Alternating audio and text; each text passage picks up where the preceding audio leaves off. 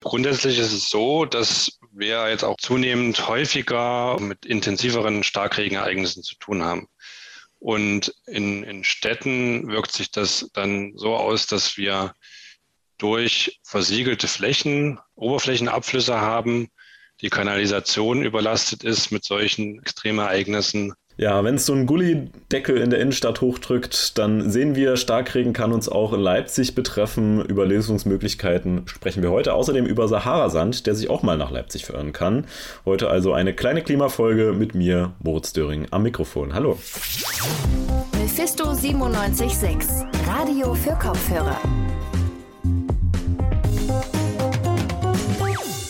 Vielleicht habt ihr das im Winter schon mal beobachten können. In Mitteldeutschland gab es teilweise roten Schnee.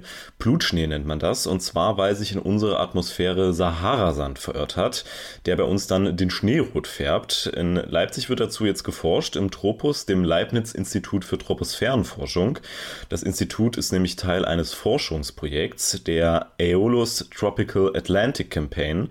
Und die Kampagne will Wolken und Aerosole in den Tropen erforschen und unter anderem auch tropische Wirbelstürme besser verstehen zu können. Damit das klappt, sind da zwei Dinge ganz wichtig, der Satellit Aeolus und das Poly XT. Ich habe davon natürlich keine Ahnung, aber unsere Redakteurin Smilla Hook hat sich damit beschäftigt. Hallo Smilla. Hi. Wir haben ja gerade von dem Wort PolyXT gehört. Smilla, sag mal, was ist das denn genau? Was kann ich mir darunter vorstellen? PolyXT, das ist ein Laser, mit dem man in der Atmosphäre Sahara-Staubpartikel untersuchen kann. Und dieser Laser, der steht auf Kap Verde. Das ist eine Inselgruppe vor der Küste von Nordwestafrika im Atlantik. Du hast ja schon erklärt, dass Sahara-Partikel untersucht werden. Wie funktioniert das denn? Also dieser Laser, der wird in die Luft geschickt ähm, und dort wird er dann von den Molekülen der einzelnen Partikel, auf die er trifft, reflektiert. Und dadurch verändert sich dann die Lichtfrequenz. Und wenn das passiert, kann man genau bestimmen, um was für einen Partikel es sich jetzt ähm, genau handelt. Und da kommt dann auch der Satellit Aeolus ins Spiel. Aeolus misst globale Windprofile vom Weltball Weltall aus. Und wenn der jetzt inmitten von ganz viel Staub steckt, dann kann man mit PolyXTs Daten die Daten von Aeolus einfach besser einordnen und vergleichen also PolyXT auf dem Erdboden und Aeolus im Weltall. PolyXT misst den Staub in der Atmosphäre. Durch diesen Staub fliegt Aeolus dann durch und im Zusammenspiel werden die Messergebnisse leichter interpretierbar. Jetzt haben die ForscherInnen ja bestimmt schon was herausgefunden. Was hat es denn mit dem Staub überhaupt auf sich? Also die Staubpartikel, die verteilen sich auf fast der ganzen Welt. Auch hier in Leipzig fliegen zum Beispiel Sahara-Staub-Aerosole rum und es gibt so ein paar Vermutungen über die Sahara-Staubpartikel und die hat mir Holger Baas, er ist wissenschaftlicher Mitarbeiter bei Tropos hier in Leipzig erklärt. Der Sahara-Staub kann nämlich auch die Wolkenbildung beeinflussen. Weil man davon ausgeht, dass es der Sahara-Staub sehr effizient Eisbildung verursachen kann. Das heißt, da wo Sahara-Staub ist, kann schneller eine Eiswolke entstehen als woanders. Der Sahara-Staub ist aber auch zum Beispiel wichtig für die Düngung des Ozeans und das ist auch gerade für die Kapverdianer sehr interessant. Die leben ja quasi nur vom Ozean. Und dort äh, geht man auch davon aus, dass der Sahara-Staub den Ozean düngt und somit eventuell das marine Ökosystem mit beeinflusst. Also der Sahara-Staub spielt beim Wetter mit rein, der kann aber auch wie jede andere Partikelart ähm, Sonneneinstrahlung abschwächen. Und er ist außerdem auch ein super wichtiger Mineralienlieferant für den Amazonas. Also da wird relativ schnell klar, dass Sahara-Staubpartikel in ganz unterschiedliche Prozesse mit eingebettet sind. Ökosystem Ozean, Wolken und Sonneneinstrahlung, da spielt der Sahara-Staub also überall mit rein. Aber jetzt äh, steht PolyXT ja im Atlantik, wo auch tropische Wirbelstürme, also Hurricanes, entstehen. Wie spielt denn da der Sahara-Staub mit rein? Also für einen Hurricane, da brauche ich ja erstmal warme Temperaturen, circa über 27 Grad im Meer. Und ich brauche auch Wolken. Die Sahara-Staubpartikel, die treiben dann die Wolkenbildung voran und das kann eine Grundlage für einen Hurricane sein. Natürlich, sagt Holger Baas von Tropos, sind aber noch viel mehr Faktoren relevant. Aber es ist ein kleiner Puzzlebaustein, um die Hurrikanentstehung zu verstehen. Das ist trotzdem noch, muss man schon fairerweise sagen, schon noch erstmal eine Prozessverständnis oder Grundlagenforschung. Also es wird jetzt nicht so sein, dass man von dieser Kampagne sofort einen Aha-Effekt hat, mit dem man dann nächstes Jahr Hurricanes vorhersagen kann. Aber PolyXT hat ja auch erst im Juni mit Datensammeln angefangen. Wahrscheinlich kann man dann nächstes Jahr schon mehr darüber sagen. Forschung braucht ja Geld und Kontakte, Forschung braucht Planung und Forschung braucht natürlich ForscherInnen, die das alles organisieren. Wer steckt denn alles hinter dem Projekt? Hinter PolyXT auf der Erde und Aeolus im Weltall, da stecken richtig viele verschiedene Institutionen. Ähm, das fängt an beim Deutschen Zentrum für Luft- und Raumfahrt, geht über die NASA, das Ocean Science Center in Mendelo auf Kap Verde, über Tropos in Leipzig und sogar noch viele, viele mehr. Also sind da eine Menge Institutionen beteiligt. Warum stecken die da alle so viel Energie rein? PolyXT zeigt uns, wie komplexe Vorgänge, wie das Wetter zum Beispiel, auf der Erde funktionieren können. Das fühlt sich manchmal total fern an und manchmal aber doch ganz nah, sagt Holger Baas wie zum Beispiel letztes Jahr, als der Rauch von den kalifornischen Feuern bis nach Leipzig kam, als ich dann meinen Kindern sagen konnte, guckt mal raus, es ist milchig, das ist aber jetzt wirklich das Waldbrandaerosol das ist faszinierend, aber auch erschreckend zugleich. Das zeigt uns auch, wie verbunden alles ist. Unter dem Schirm der Atmosphäre, da gibt es dann zum Beispiel einen Startpunkt irgendwo in der Sahara und dann zieht ein Staubpartikel seine Bahnen los und landet letztendlich hier bei uns in Leipzig. Und ein so ein Staubpartikel kann natürlich noch nicht viel bewirken, aber wenn dann noch viele dazukommen, ist der Einfluss auf das Klima riesengroß. Das wissen wir jetzt. Sahara-Sand in Leipzig und dann wird auch der Schnee im Winter rot. Wenn euer Interesse geweckt ist, dann schaut doch am nächsten Donnerstag mal in den Himmel hoch. Jeden Donnerstag um 18.30 Uhr fliegt nämlich Eolus über Leipzig. Danke dir, Smilla, für das Gespräch. Ja, gerne. Wenn wir über Klima sprechen, dann kommen wir natürlich nicht am Hochwasser vorbei, das gerade viele Regionen in Deutschland betrifft, vor allem natürlich Rheinland-Pfalz und NRW. Aber auch Leipzig ist vor den Regenmassen nicht gut geschützt. Überflutete Straßen, schwimmende Gullideckel und vollgelaufene Keller, die kann es auch hier geben. Was da Strategien sein können, um mit Starkregen, aber auch anderem Extremwetter in Großstädten umgehen zu können.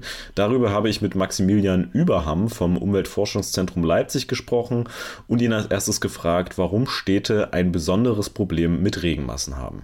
Ja, also grundsätzlich ist es so, dass wir jetzt auch, wie, wie wir jetzt gesehen haben, im Westen des Landes zunehmend häufiger und auch mit intensiveren Starkregenereignissen zu tun haben. Und in, in Städten wirkt sich das dann so aus, dass wir durch versiegelte Flächen Oberflächenabflüsse haben, die Kanalisation überlastet ist mit solchen Extremereignissen und wir ja dadurch sozusagen Hochwasserrisiken entgegenstehen, die man auch in solchen extremen Situationen, Lagen, wie wir es jetzt gesehen haben, wirklich schwer nur ja, beherrschen kann. Ja, da frage ich mich natürlich auch, also was kann man dagegen tun? Sie sind ja jetzt auch Projektkoordinator des Projekts Leipziger Blau-Grün. In dem Projekt entsteht im Moment am Eutritscher Freiladebahnhof ein neues Stadtviertel, das auf blau-grüne Infrastruktur setzen möchte. Ähm, was macht dieses Stadtviertel denn so besonders? Ja, also genau, wir sind jetzt hier in diesem Stadtviertel sozusagen mit dem Neubauquartier ähm, zugange. Und das Ziel, was die Stadt vorgegeben hat, ähm, ist es eben, ein abflussloses Quartier zu gestalten. Das heißt, es soll kein Regenwasser mehr abgeleitet werden. Es muss alles vor Ort im Quartier gemanagt werden. Und äh, das ist sozusagen unsere Hauptaufgabe am OFZ, dass wir da Technologien und Lösungen vorschlagen, mit denen wir das Wasser vor Ort versickern, zurückhalten oder speichern und eben den, den künstlichen Abfluss äh, minimieren. Also es gibt keinen künstlichen Abfluss, es gibt keine, keinen Kanalisationsanschluss quasi für, für das Regenwasser. Äh, wie funktioniert das denn dann? Genau, also das, wir denken jetzt mal, sage ich mal, vom, vom Dach her, der, der der Regen fällt aufs Dach als erstes und da fangen wir schon an, mit Gründächern zu arbeiten. Da gibt es ähm, verschiedene Gründachvarianten, die wir auch am OFZ wissenschaftlich untersuchen mit einem Forschungsgründach. Das Gründach kann erstmal schon Regen speichern an sich durch sein Substrat und die Pflanzen.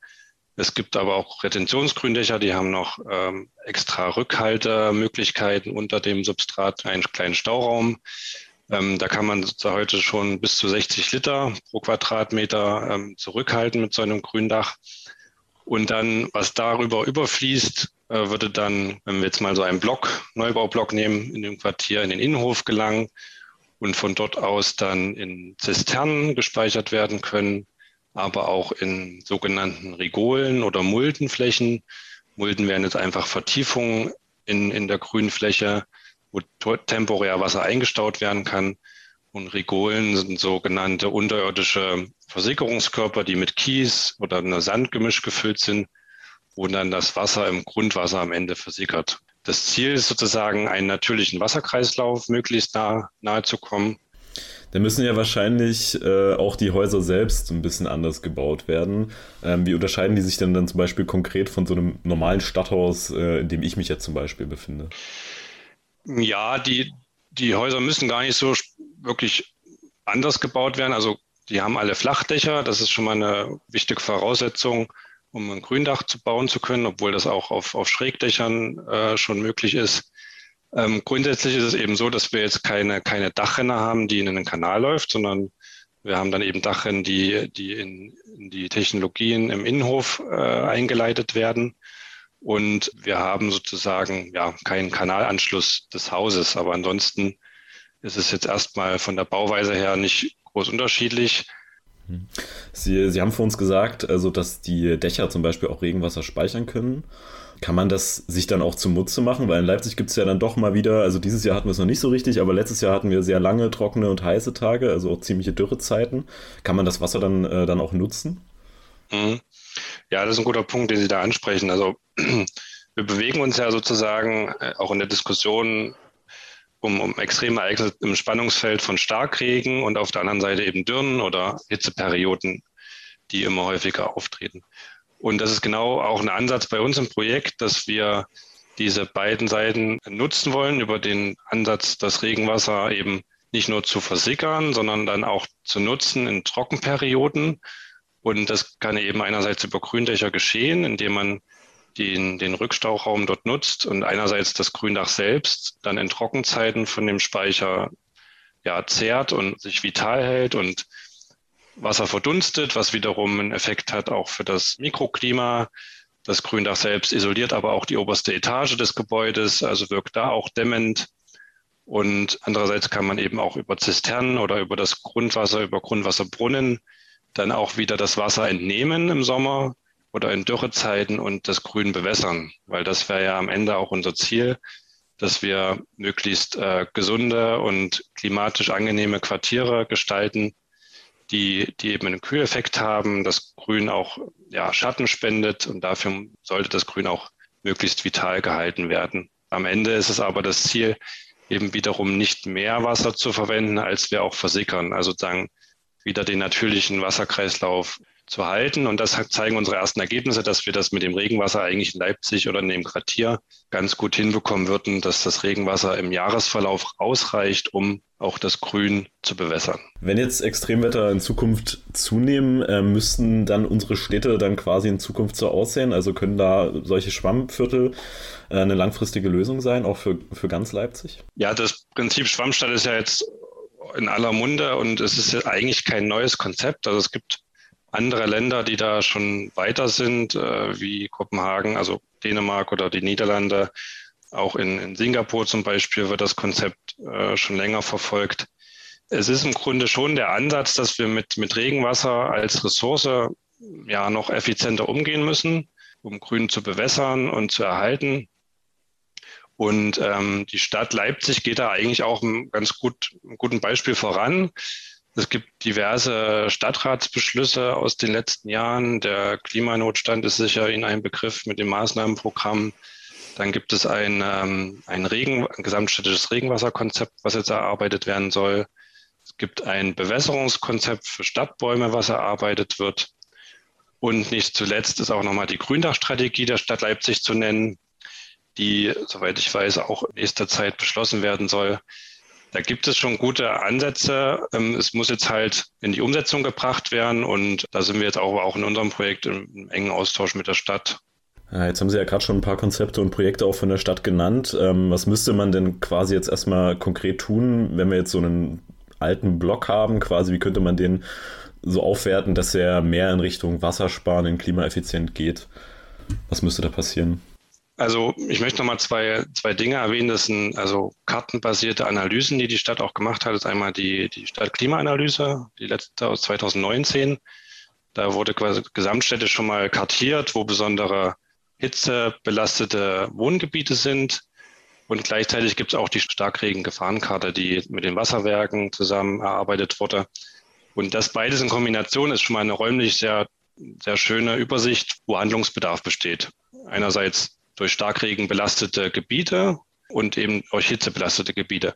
Und da könnte man jetzt eben mit so einem Ansatz über blau-grüne Infrastrukturen erstens die Gebiete her herausfiltern und dann könnte man sagen, man geht jetzt in ein Bestandsquartier mit Wohnblöcken und Innenhöfen und wir haben da in einem anderen Projekt äh, im Auftrag des Umweltbundesamtes auch einen Modellansatz entwickelt, wo wir sagen, mit zum Beispiel mit Gründächern kann man den und den Effekt erreichen. Da sagen wir dann auch konkret, wie viel Fläche ein Gründach zum Beispiel in so einem Block verbaut werden müsste, damit man äh, eine gewisse Menge an Wasser zurückhält, wobei das Klimawirkungsthema äh, da bei uns noch im Ausbau ist. Aber ähm, so wie Sie das erzählt haben, klingt es ja so, als wäre es zumindest möglich, auch alte ähm, Quartiere damit quasi so ein bisschen auszurüsten, wenn sich an dem Hausbau dann ja auch nichts ändern muss, sondern quasi nur so Innenhöfe und Dachgebiete umrüsten müsste. Es ist möglich. Die Herausforderung ist meistens, dass es ja viele Objekte bei privaten Händen liegen. Bei städtischen Objekten ist es sicher am einfachsten. Da macht die Stadt auch schon einiges. Also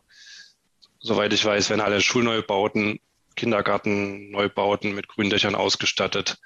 Ja, die privaten Eigentümer dazu überzeugen, ist sicher nochmal ein anderes Thema, aber da muss man vielleicht auch über finanzielle Anreize und Förderprogramme hier Hilfestellung leisten. Zum Beispiel werden eben in stark überhitzten Gebieten 50 Prozent äh, an Gründachsanierungskosten übernommen. Da nimmt die Stadt, glaube ich, fast äh, eine halbe Million in die Hand pro Jahr. Ich denke, das ist ein erster Ansatz, wo man die Effekte dann vielleicht erst in den nächsten Jahren sieht, wie, wie stark das auch in Anspruch genommen wird. Das sagt Maximilian Überham vom Umweltforschungszentrum Leipzig. Er ist Projektkoordinator des Leipziger Blau-Grün, einem geplanten Stadtquartier, das besser an Extremwetter angepasst ist. Tja, und damit sind wir durch für heute mit unserer kleinen Folge über das Klima. Falls ihr mehr von uns hören wollt, dann könnt ihr uns gerne online besuchen auf radiomephisto.de oder auf Social Media, auf Instagram, Twitter, Facebook und YouTube. Vielen Dank an Smillerhook und Tristan Kühn, die die Folge auf die Beine gestellt haben. Mein Name ist Moritz Döring und ich verabschiede mich. Habt eine schöne Woche und bis zum nächsten Mal. Mephisto 976, Radio für Kopfhörer.